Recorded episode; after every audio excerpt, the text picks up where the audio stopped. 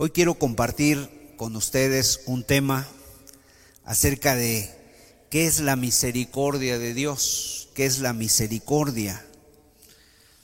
Y dice el Salmo 94, versículo 18.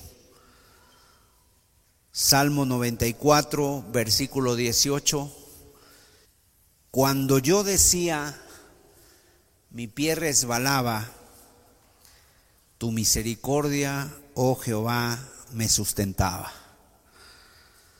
Nuevamente vuelvo a leer este pasaje, este texto de la escritura. Cuando yo decía, mi pie resbalaba, tu misericordia, oh Jehová, me sustentaba. Hay muchas palabras en la Biblia que pues que utilizamos cotidianamente y seguramente muchos de nosotros hemos pedido, hemos clamado, Señor, gracias por tu misericordia, Señor, ten misericordia de mí. Cuando vemos a alguien, decimos, ten misericordia de él, y así con, de, de alguna o de otra manera utilizamos las palabras. Pero hoy, precisamente a, a través de este mensaje, yo quiero que nosotros podamos entender lo que significa, su significado, cómo se aplica, cómo Dios ha aplicado la misericordia a nuestras vidas. Ahora, seguramente ustedes saben que la Biblia fue escrita en tres idiomas originales. En primer lugar, el hebreo es el idioma de los judíos, el hebreo y la mayor parte del Antiguo Testamento está escrita en este idioma, el idioma hebreo, el idioma de los judíos. Obviamente que el día de hoy hay un hebreo moderno, es diferente al hebreo bíblico. El hebreo bíblico es antiguo, anteriormente se le llamaba o se le conocía como una lengua muerta. Pero hoy el, hebreo moderno que se habla ya en Israel es un poco distinto. Eh, después está el arameo. El arameo es un idioma que cuando los judíos fueron a Babilonia, eh, exiliados, fue traído por los repatriados. Cuando, cuando los hombres que estuvieron en Babilonia regresaron a la tierra de Israel, ya no hablaban el hebreo como tal, ahora hablaban el arameo. Y ese arameo se empezó a mezclar también junto con el hebreo y se convirtió en el, en el hebreo criollo de los judíos. Imagínense ustedes estar 70 años en otra tierra. Pasa aquí en nuestro país cuando hay personas que se van a Estados Unidos y luego ya sus hijos pues ya regresan hablando puro inglés, ya no conocen el español y entonces si es que llegaran a vivir aquí otra vez, pues se, se hiciera una mezcla entre español, inglés y así fue con el arameo. Y en tercer lugar, la lengua del Nuevo Testamento es el griego, pero no es el griego clásico que hablaban, por ejemplo, los filósofos Sócrates, Platón, sino que este griego era un griego popular, el griego koiné, y es, el, es una lengua que se hablaba en el tiempo del Señor Jesús. Ahora, vamos a hablar, vamos a ver dos diferentes palabras en dos diferentes idiomas, tanto en el hebreo como en el griego, para poder ver el significado de la misericordia. Es la palabra misericordia es una de las palabras que más se utilizan en la palabra de Dios. Por ejemplo, si usted pone su Biblia en el Salmo 136, en ese solo salmo aparece 26 ocasiones la palabra misericordia. ¿Cuántos hemos escuchado esa palabra misericordia? ¿Cuántos hemos usado esa palabra misericordia? ¿Y de dónde viene? La primera, lo primero que vamos a ver es cómo definimos esa palabra misericordia en nuestro idioma, de dónde viene. Por ejemplo, la palabra misericordia viene del latín. Para aquellos que anteriormente llevaban esas, eh, digo, una materia que tenía que ver con el latín, la palabra misericordia viene de dos palabras latinas, miser o misere, que significa miseria. Y después la segunda palabra es cordis, que viene del corazón. Entonces, misericordia del latín significa poner el corazón en la miseria. Eso es lo que significa. Y, este, y esta palabra se refiere sobre todo a miseria espiritual. Habla de los efectos, los vicios y pecados que la persona tiene. Ahora, vivimos en una sociedad que busca solamente lo exterior, una sociedad que busca solamente lo que le agrada, una sociedad muy subjetiva y precisamente aquí la palabra misericordia eh, la palabra misericordia en la Biblia también se dice que es la misericordia de Dios, es de generación de generación. Como diciendo, es el Dios que tiene misericordia, el Dios que manifiesta misericordia, el Dios que expresa misericordia. La misericordia es una de las perfecciones divinas. Es uno de los atributos de Dios, es uno de los atributos, pero es uno de los atributos comunicables de Dios. ¿Qué quiere decir esto? Dios tiene atributos que no son comunicables, que solamente Él puede tener, pero también tiene atributos comunicables que nos transmite a nosotros. Por ejemplo, Dios, como decía el canto, Dios es santo. Dios es tres veces santo, Dios es puro. Entonces, ese es una, un atributo de Dios. Dios es todopoderoso. Ese es un otro atributo de Dios, pero que no es comunicable a nosotros, porque nosotros no podemos ser todopoderosos. Sin embargo, solamente Dios es todopoderoso. Dios es omnipotente. Dios es omnipresente. Él está en todo lugar. Nosotros no, nosotros estamos eh, limitados a un tiempo, a un espacio, a un momento. Un día nacemos, sabemos el día de nuestro nacimiento, otro día morimos, ni siquiera lo sabemos, no sabemos ni cuándo, ni a qué hora, pero un día todos pasaremos de este lugar. Entonces, la misericordia de Dios es uno de los atributos comunicables. Dios y nosotros podemos tener misericordia. De hecho, la Biblia dice, bienaventurados los misericordiosos, hablando del cristiano. Ahora, Dios ama porque Dios es misericordioso y favorece a aquellos que están en la miseria favorece a aquellos que están en la angustia espiritual, en necesidades de la vida, en los fracasos de su existencia, en los dolores de forma natural de vida que tiene lamentablemente el hombre en su entorno. Dios mira el problema y Dios tiene misericordia, Dios se apiada. Por ejemplo, alguien dice, Dios tuvo misericordia de mí, me libró de una enfermedad. Dios me sanó del cáncer, Dios tuvo misericordia de mí. Yo tuve un accidente muy fuerte, Dios tuvo misericordia de mí. Yo estuve al borde de la muerte y ahora aquí estoy por la misericordia de Dios. Esa es la misericordia, ese es el amor de Dios que favorece a alguien que estaba en la miseria alguien que estaba fracasado, alguien que estaba totalmente en una angustia espiritual, que estaba pasando por una tristeza profunda, por una depresión. La gracia y la misericordia de Dios son diferentes, o sea, la gracia es el amor que Dios expresa por lo que el hombre es.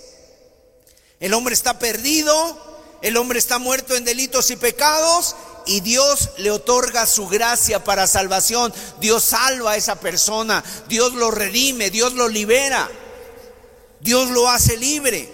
La misericordia es el motor que impulsa a Dios a hacer lo que Él hace, no por lo que el hombre es, sino por lo que el hombre sufre.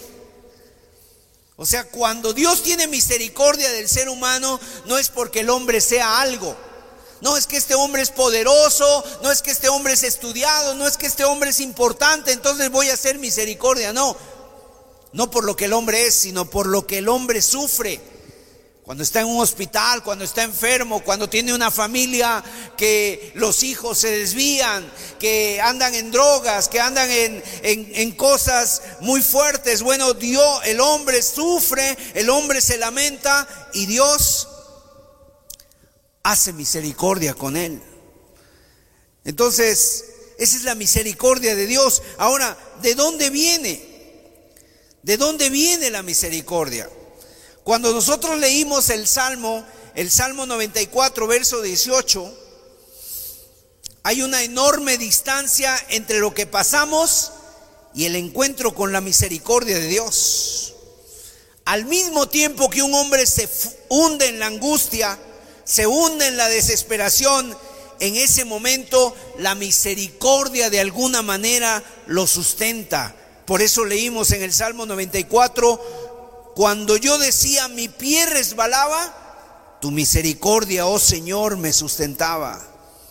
¿Cuántas veces tú te has encontrado en desesperación? ¿Cuántas veces te has encontrado sin esperanza? Y resulta que a la vuelta de la esquina, sin siquiera imaginarnos, la misericordia de Dios está ahí para sustentarnos, para amarnos, para buscarnos porque es un Dios que siempre sale al encuentro nuestro. No importa cómo te hayas portado, no importa eh, cómo esté tu corazón, Dios sale al encuentro. Y eso es lo que decía el salmista, cuando yo resbalaba, Señor, tu mano me sustentaba. Tu mano me sustentaba, Dios. Esa es la misericordia de Dios. Y esta palabra misericordia, nosotros la usamos mucho cantamos de ella, hablamos de ella, la mencionamos, es parte de nuestras oraciones, pero muy pocas veces entendemos el significado que esta palabra tiene y a veces la vemos como una palabra más o inclusive la llegamos a usar de forma muy religiosa. Pero hay tanta riqueza en esta palabra que por eso es bueno compartir los significados. Mire, en el idioma hebreo hay tres palabras para definir la palabra misericordia tres palabras. La primera, número uno, es la palabra Hanán. Hanán, así se escribe en el hebreo, y significa uno superior que tiene la bondad de inclinarse a uno inferior. Eso es lo que significa Hanán alguien superior, pero en su bondad se inclina a uno inferior, a uno con menos poder. ¿Dónde podemos ver esta palabra Hanán? En Isaías capítulo 30, verso 19. Isaías 30, 19. Ciertamente el pueblo morará en Sión, en Jerusalén nunca más llorarás. El que tiene misericordia se apiadará de ti, al oír la voz de tu clamor te responderá. El que tiene Hanán, el que tiene misericordia, el que tiene misericordia. Ahora, cuando tú te encuentras con personas que tienen cierto, cierto poder, una posición alta, tal vez conocimiento, tal vez poder económico, poder adquisitivo. A veces cuando esa persona obviamente no es cristiana, de repente uno de los problemas que llegan a tener esas personas es que se creen muy superiores a otros y empiezan a tratar con desprecio, empiezan a tratar con desprecio a los demás, a mirarlos por encima de su cabeza. Esa persona que tiene poder ocupa un grado superior y mira con desprecio a los que están, a los que no están a su nivel, a, los más bajos. Tratan mal a la persona que, vende, tratan mal a la persona que trabaja con ellos o que, que les sirve. Pero aquí vemos lo que es Dios.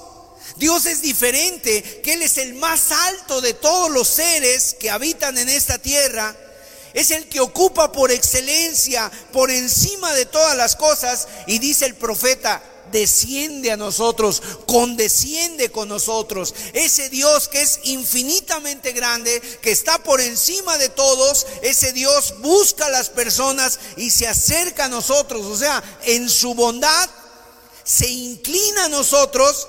Por supuesto que somos inferiores a Él y entonces es el Dios de la esperanza.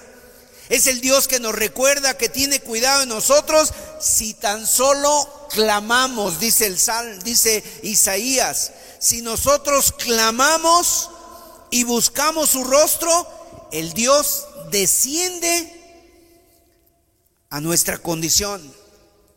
Desciende.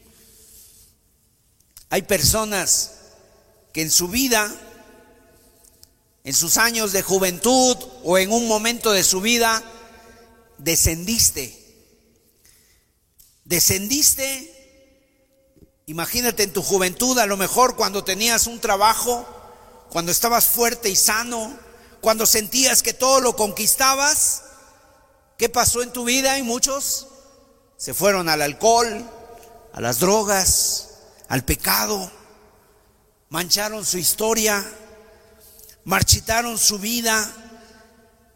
Y sin embargo, en un momento dado, en esas circunstancias donde tú estabas, sin esperanza, sin Dios, en maldad, este Dios de misericordia está dispuesto a descender a las partes más bajas, a las partes más cenagosas, a las partes más profundas del abismo, del lodo, para buscarnos cualquiera que sea nuestra situación y llevarnos a su presencia.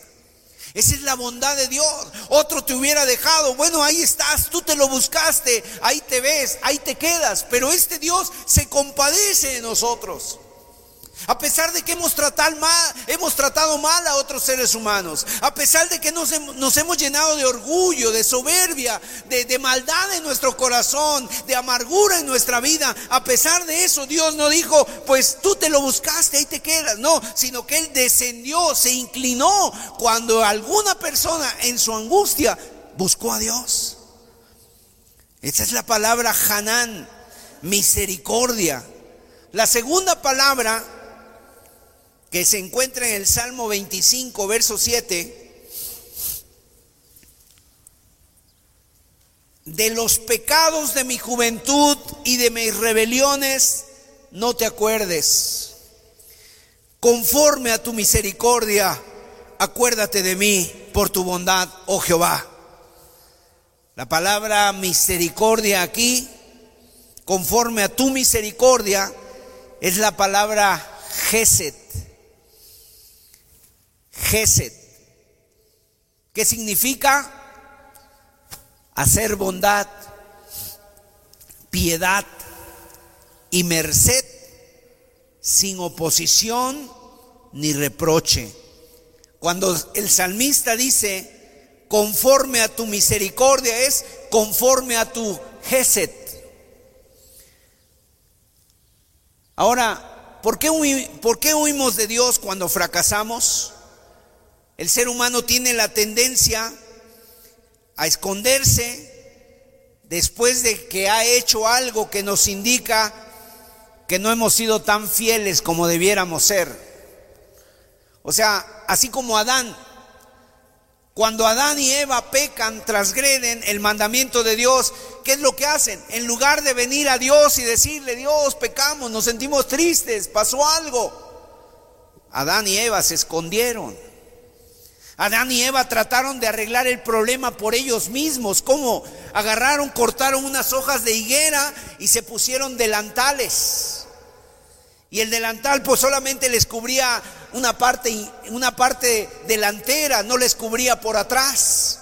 Así es el ser humano. Cuando sabe que ha cometido algo mal, algo incorrecto, algo incorrecto, obviamente el ser humano se esconde, se evade, se esconde de las cosas que pasan porque sabe que no ha hecho bien. Sin embargo, Dios, dice ahí la escritura, está dispuesto a hacernos bondad, a tener piedad, sin reproche, sin oposición, aunque no lo merezcamos.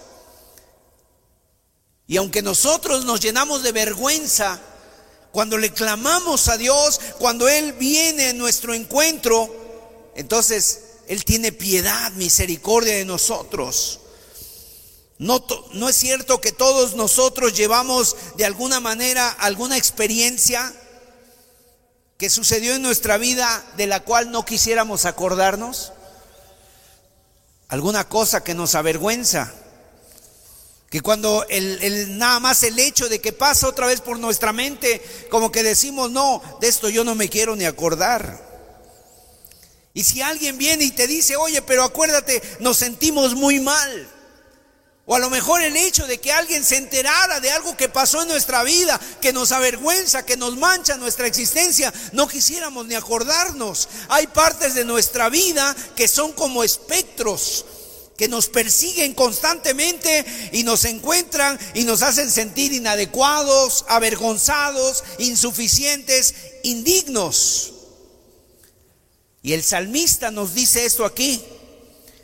El salmista cuando volteaba a ver su juventud, sus fracasos, sus miserias, sus maldades, él decía, Dios, de los pecados de mi juventud no te acuerdes conforme a tu misericordia, conforme a tu gesed, conforme a esa capacidad de Dios de tener bondad, de hacernos bondad, de hacernos eh, sin reproche.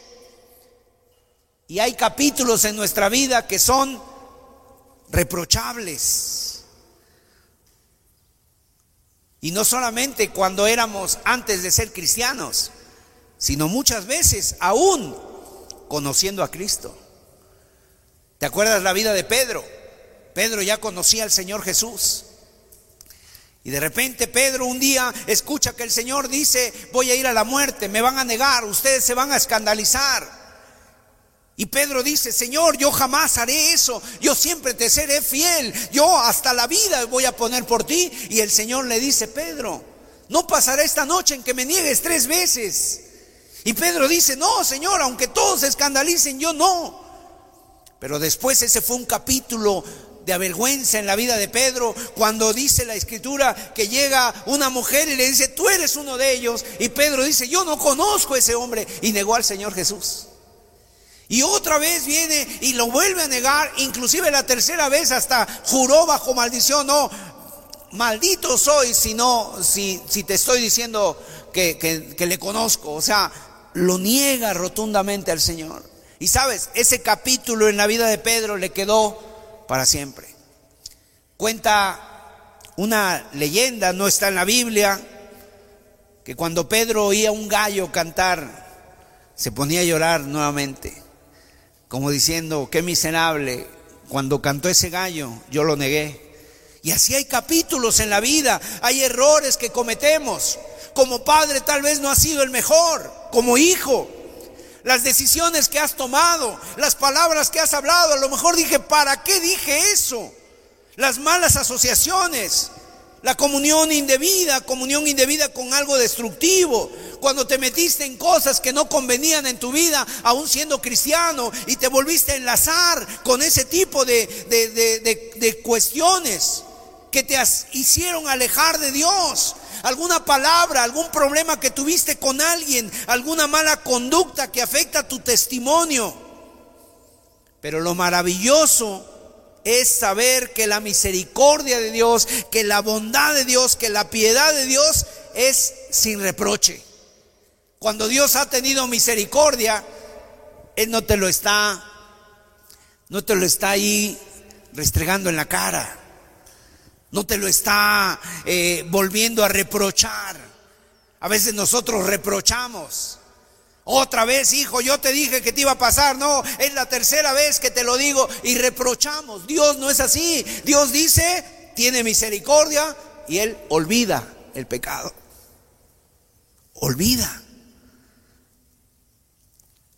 En tercer lugar, la tercera palabra que habla el Antiguo Testamento, que significa misericordia, es la palabra Raham.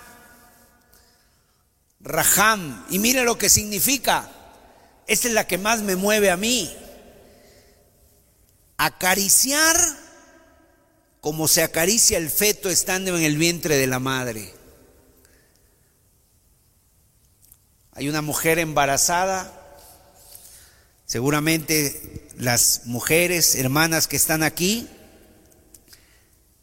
cuando tuviste tus hijos, tu vientre, ¿verdad?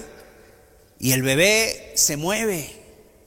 Y entonces la madre viene y acaricia al bebé y se toca su estómago, su vientre, y siente ahí al bebé que se mueve.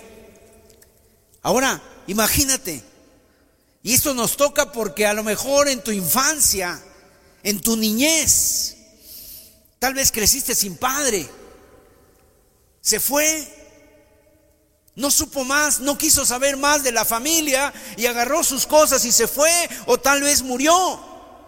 Y de repente la madre se queda sola, con hijos, batallando por sacar adelante la familia. Y, trabaja de sol a sol y se tiene que desmañanar, y hace negocios y hace em, comida, no sé, y vende cosas y pone un negocio, etcétera. Y ahí está. O sea, una vida complicada. Y ese niño, ¿cómo crece en una infancia tal vez difícil? Con a lo mejor con privaciones, triste. Pero ¿qué pasa cuando uno ya es grande y de repente tú dices, eh, ¿de dónde? ¿Cómo, ¿Cómo fue que llegué hasta acá? Bueno, ahí estaba la misericordia de Dios. Ahí estaba la misericordia de Dios guardándote de peligros, de abusos, de tocamientos, de violaciones de otras personas. Ahí está la misericordia de Dios y aún persiguiéndote a pesar de esas circunstancias. Y cuando tú llegas a conocer a Cristo, cuando tú llegas a conocer la gracia, la misericordia de Dios, ahora tú dices, gracias Señor, porque esa compasión fue como si tocara el, como si tocara el vientre me amó, nos amó sin nosotros saberlo.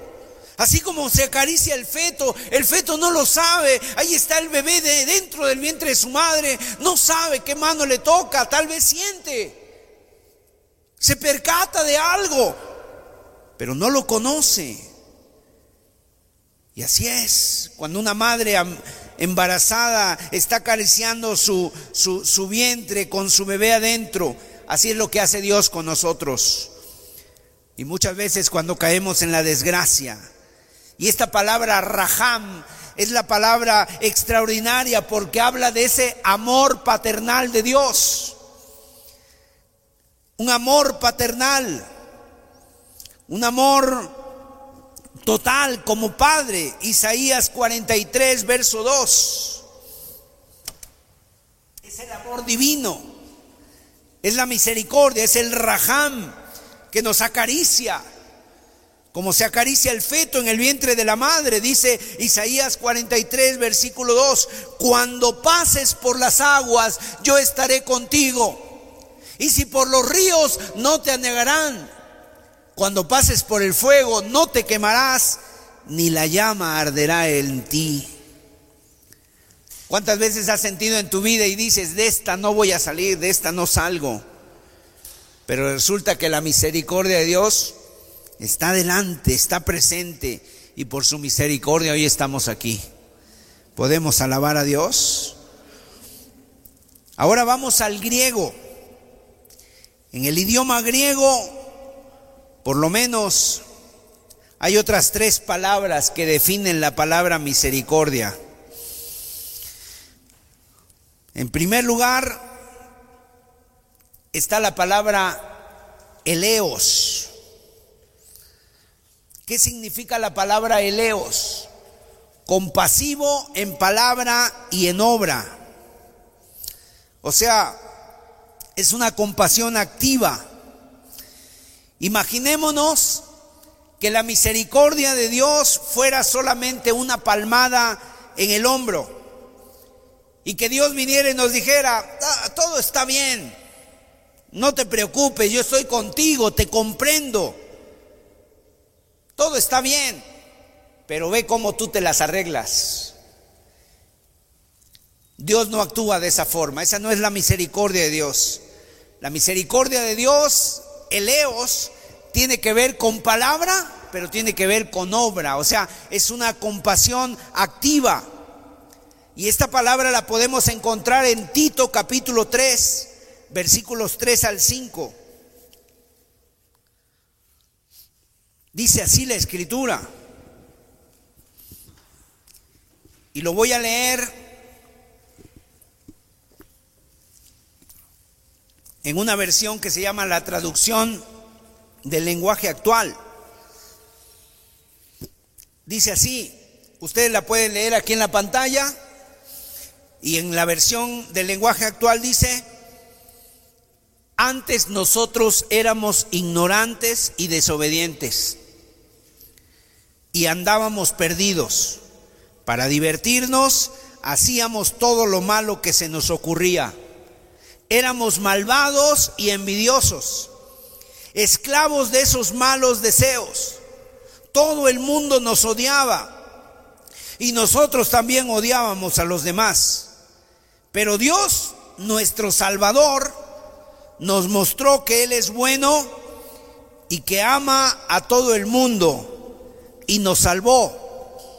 Pero no lo hizo porque nosotros hubiéramos hecho algo bueno, sino porque nos ama y quiso ayudarnos por medio del poder del Espíritu Santo.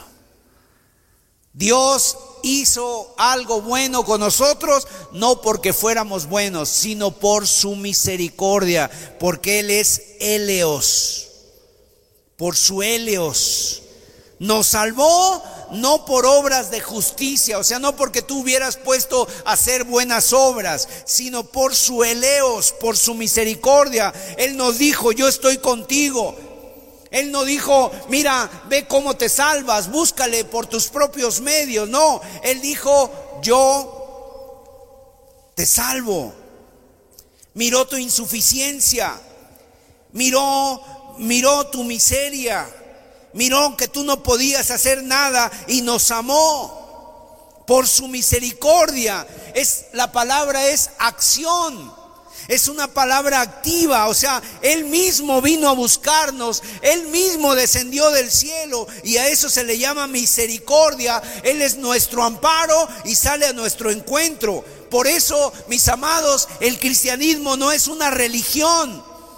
El Dios de la Biblia no es el Dios de, los griegos, del Olimpo. No, no es un Dios mitológico que está más allá a la distancia. El Dios de la Biblia es el Dios que se hizo carne, dice en Juan capítulo 1, se hizo carne el verbo y vino a nosotros y habitó entre nosotros y vimos su gloria, gloria como del unigénito del Padre. Y Él viene a buscarte y te abraza con su misericordia.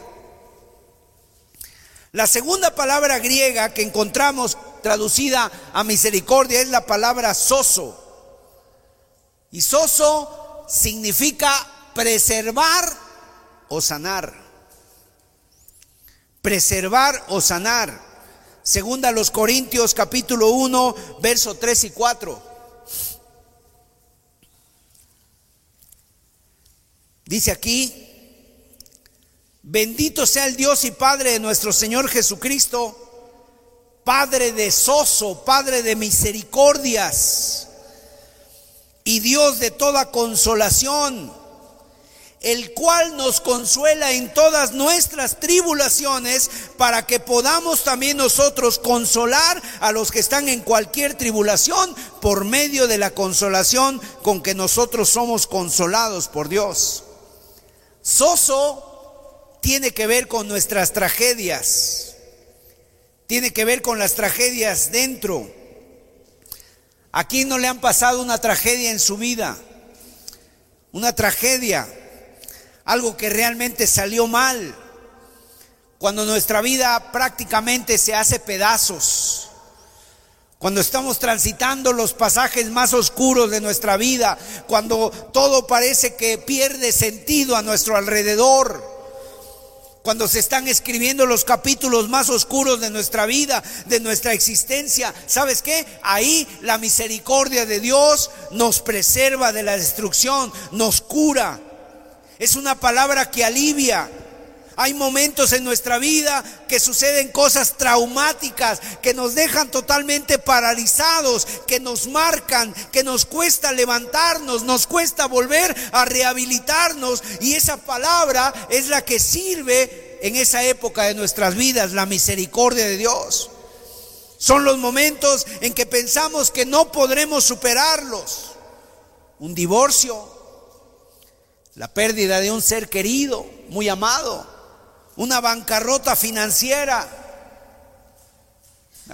Me acuerdo un día haber leído que de repente el hijo, un hijo a veces está acostumbrado a decirle al papá, papá, tengo hambre.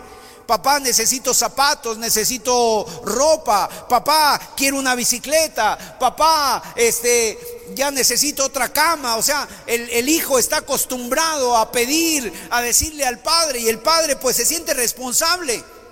Pero dice este hijo que tenía 12 años que un día vino a su casa y encontró a su padre en las escaleras de su casa. Y cuando se acercó a él, se bajó de la bicicleta, se acercó al padre y le dijo, ¿qué te pasa? Y el padre empezó a llorar, a llorar, a llorar. Y le dijo, ¿por qué lloras? Generalmente era al revés.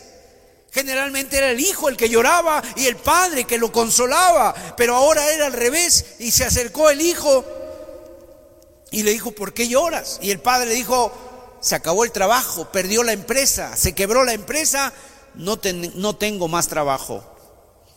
Estaba totalmente quebrantado. Y eso fue algo que impactó al hijo. Entonces el hijo pensó, entonces mi padre también es como yo que le pasan cosas difíciles. Ahora, lo maravilloso es que en momentos como estos, esta misericordia de Dios está ahí para preservarnos. No importa lo dramático, no importa lo duro, no importa lo desesperanzador que sea, esa misericordia, Eleos, nos va a preservar, nos va a cuidar, nos va a restaurar, nos va a rehabilitar, nos va a fortalecer. De manera que si hoy estamos aquí, ha sido por su misericordia. Si tú has pasado por momentos así, solo la misericordia del Señor nos ha sustentado. En tercer lugar, la, tercera palabra que queremos que quiero mostrarles en el griego que se traduce como misericordia es una palabra más larga. Ni siquiera es bueno aprendérsela o querer aprendérsela es plaginisomai, parece un trabalenguas. Significa sentir que las entrañas lo plaginisomai. Los biblistas, cuando estaban traduciendo la Biblia, no encontraron cómo poner esta palabra en español y por lo general lo, lo tradujeron como ser movido a misericordia, o sea, removerse las entrañas. Y aparece en una historia en la Biblia la del hijo pródigo. Vamos a verlo, Lucas capítulo 15, versículo 20. Lucas 15, versículo 20. Dice la palabra de Dios,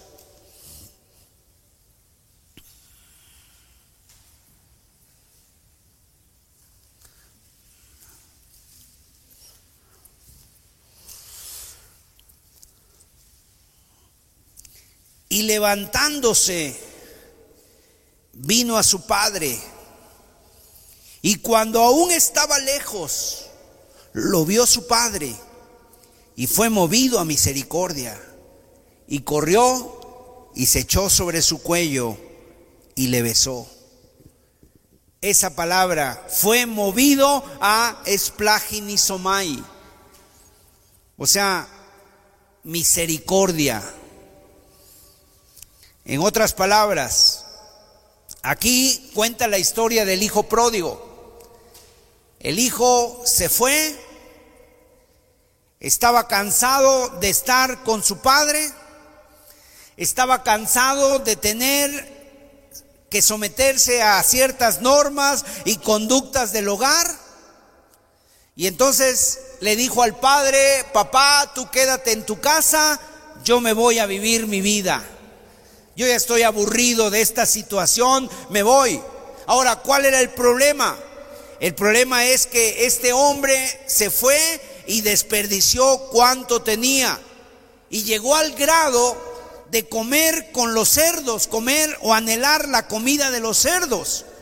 Alguien en cierta ocasión dijo que este hombre se quería comer la comida de los cerdos porque se había convertido en un cerdo moralmente hablando.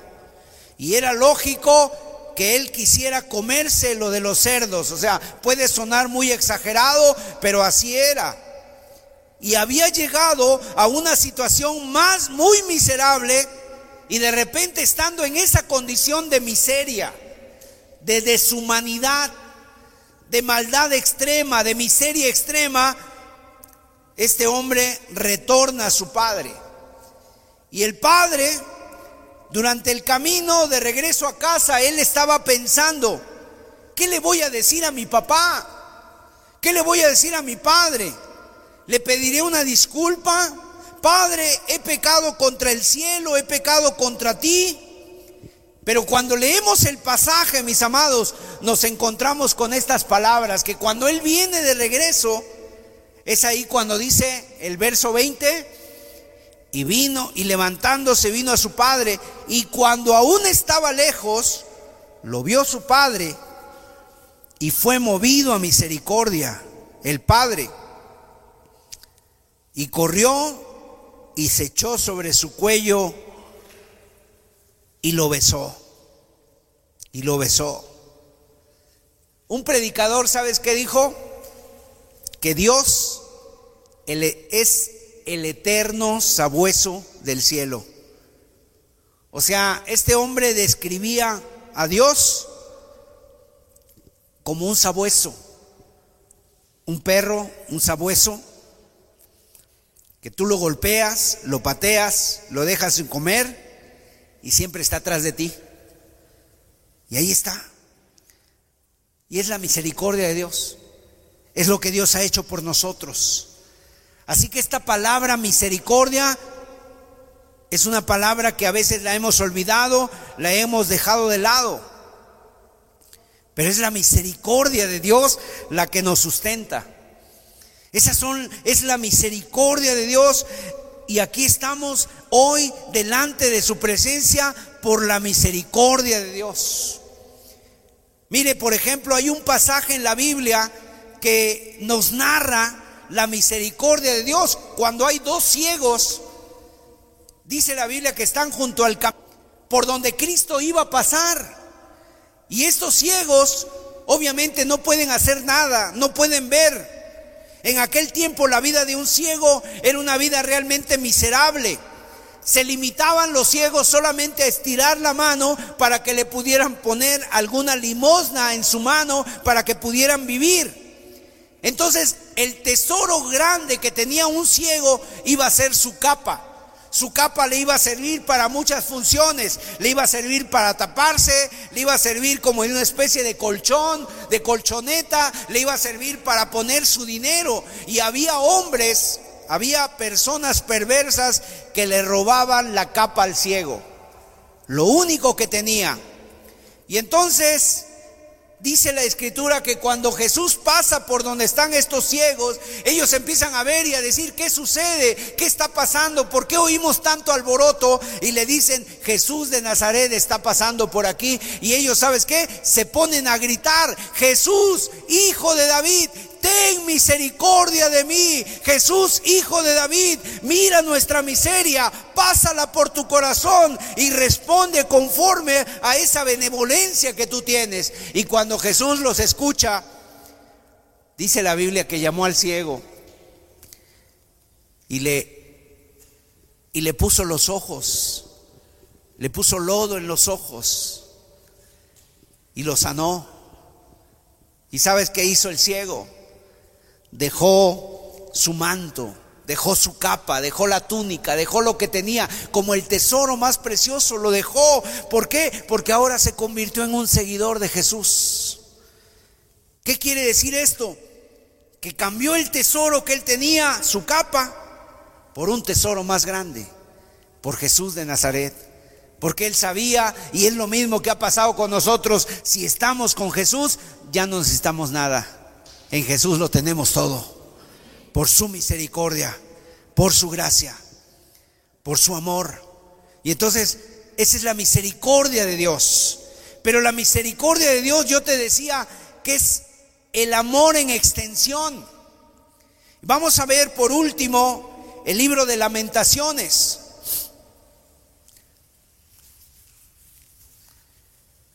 Lamentaciones es un libro que se escribió allá con el profeta Jeremías. Cuando la misericordia, cuando Jeremías era un profeta, estuvo señalando al pueblo su pecado.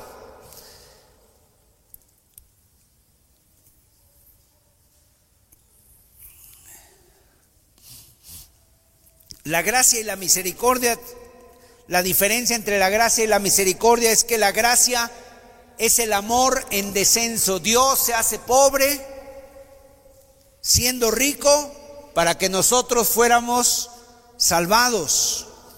Pero la misericordia es el amor en extensión. Y fíjese, en Lamentaciones 1.12, el profeta se está lamentando de la situación de Jerusalén. Jerusalén ha sido castigada por Dios por causa de su pecado. La ciudad ha sido destruida. Los muros han caído, los edificios están quemados, el templo ha sido despedazado, la gente está llevando, está siendo llevada cautiva, los niños están muriendo de hambre, los jóvenes están en las calles tirados porque no tienen que comer, no tienen más fuerza. Es una es un estado de destrucción total lo que está pasando en Jerusalén. Y luego dice el versículo 12, ¿no os conmueve a cuantos pasáis por el camino? Mirad y ved si hay dolor como mi dolor que me ha venido, porque Jehová me ha angustiado en el día de su, de su ardiente furor. O sea, así está el pueblo. Está angustiado, está triste. ¿Por qué? Porque Dios los ha llamado al arrepentimiento y ellos no se han querido volver. Mis amados, Dios nos llama de la misma manera, te llama a ti y a mí a dejar tus pecados, a volverte a Dios, a serle fiel a Él, a cambiar tu vida de pecado, a perdonar, a dejar la amargura, a dejar los odios de tu corazón, a limpiar tu corazón. Y te llama una y otra vez y tiene misericordia una y otra vez. Pero si el hombre no entiende, entonces Dios empieza a tratar en la Biblia y lo ha hecho con el ser humano. Dios nos reprende, Dios nos llama de muchas maneras. Como está escrito en la escritura, en, Proverbios, dice que el hombre que reprendido endurece la cerviz, de repente será quebrantado y no habrá para él medicina. Y así le pasó al pueblo, los llamó y los llamó, y ellos confiaban en el templo, confiaban en su religión, confiaban en aparentes buenas obras que hacían, hasta que vino el juicio. Y de pronto Dios ha manifestado su misericordia y entonces uno se pregunta, pero ¿cómo puede haber misericordia en una situación así? Hermano Sergio, explíqueme, si yo estoy pasando por cuestiones difíciles, ¿cómo va a ser la misericordia para mí? Mire lo que dice Lamentaciones 3:23 al 24. Por la misericordia de Jehová no hemos sido consumidos Por la misericordia de Jehová no hemos sido consumidos, porque nunca decayeron sus misericordias. Nuevas son cada mañana, grande es tu fidelidad. Mi porción es Jehová, dijo mi alma, por tanto en él esperaré. O sea, la situación en la que estoy, la situación que me ha alcanzado, por la cual estoy vivo, es por tu misericordia. La misericordia es la mano que sujeta la mano de Dios cuando va a ejercer un castigo para la obra de la redención. Y cuando Cristo vino a la tierra, mis amados, fue la misericordia de Dios. La misericordia de Dios, ya vimos, es un atributo, ya vimos las palabras que significan, pero la máxima expresión de la misericordia de Dios es el Señor Jesucristo, que vino aquí a la tierra y que hoy está aquí con nosotros. Y que le puedes clamar a Él y decirle, Señor, sálvame por tu misericordia. Sálvame por tu misericordia, mis amados, para que el hombre deje de andar en tinieblas, para que el hombre sea perdonado, para que el hombre sea redimido, para que el hombre cambie su camino y se vuelva a Dios de todo corazón. El Señor ha venido aquí y está entre nosotros. No es una religión, es un Dios vivo lleno de misericordia. Y Él es el que te puede librar, Él es el que puede romper tus cadenas, es el que, el que te puede redimir del yugo que te hace gemir. Es la misericordia de Dios. Y si tú no has tenido esa misericordia del perdón de tus pecados, hoy es el día que lo puedes pedir al Señor. Vamos a cerrar nuestros ojos. Vamos a inclinar nuestras cabezas.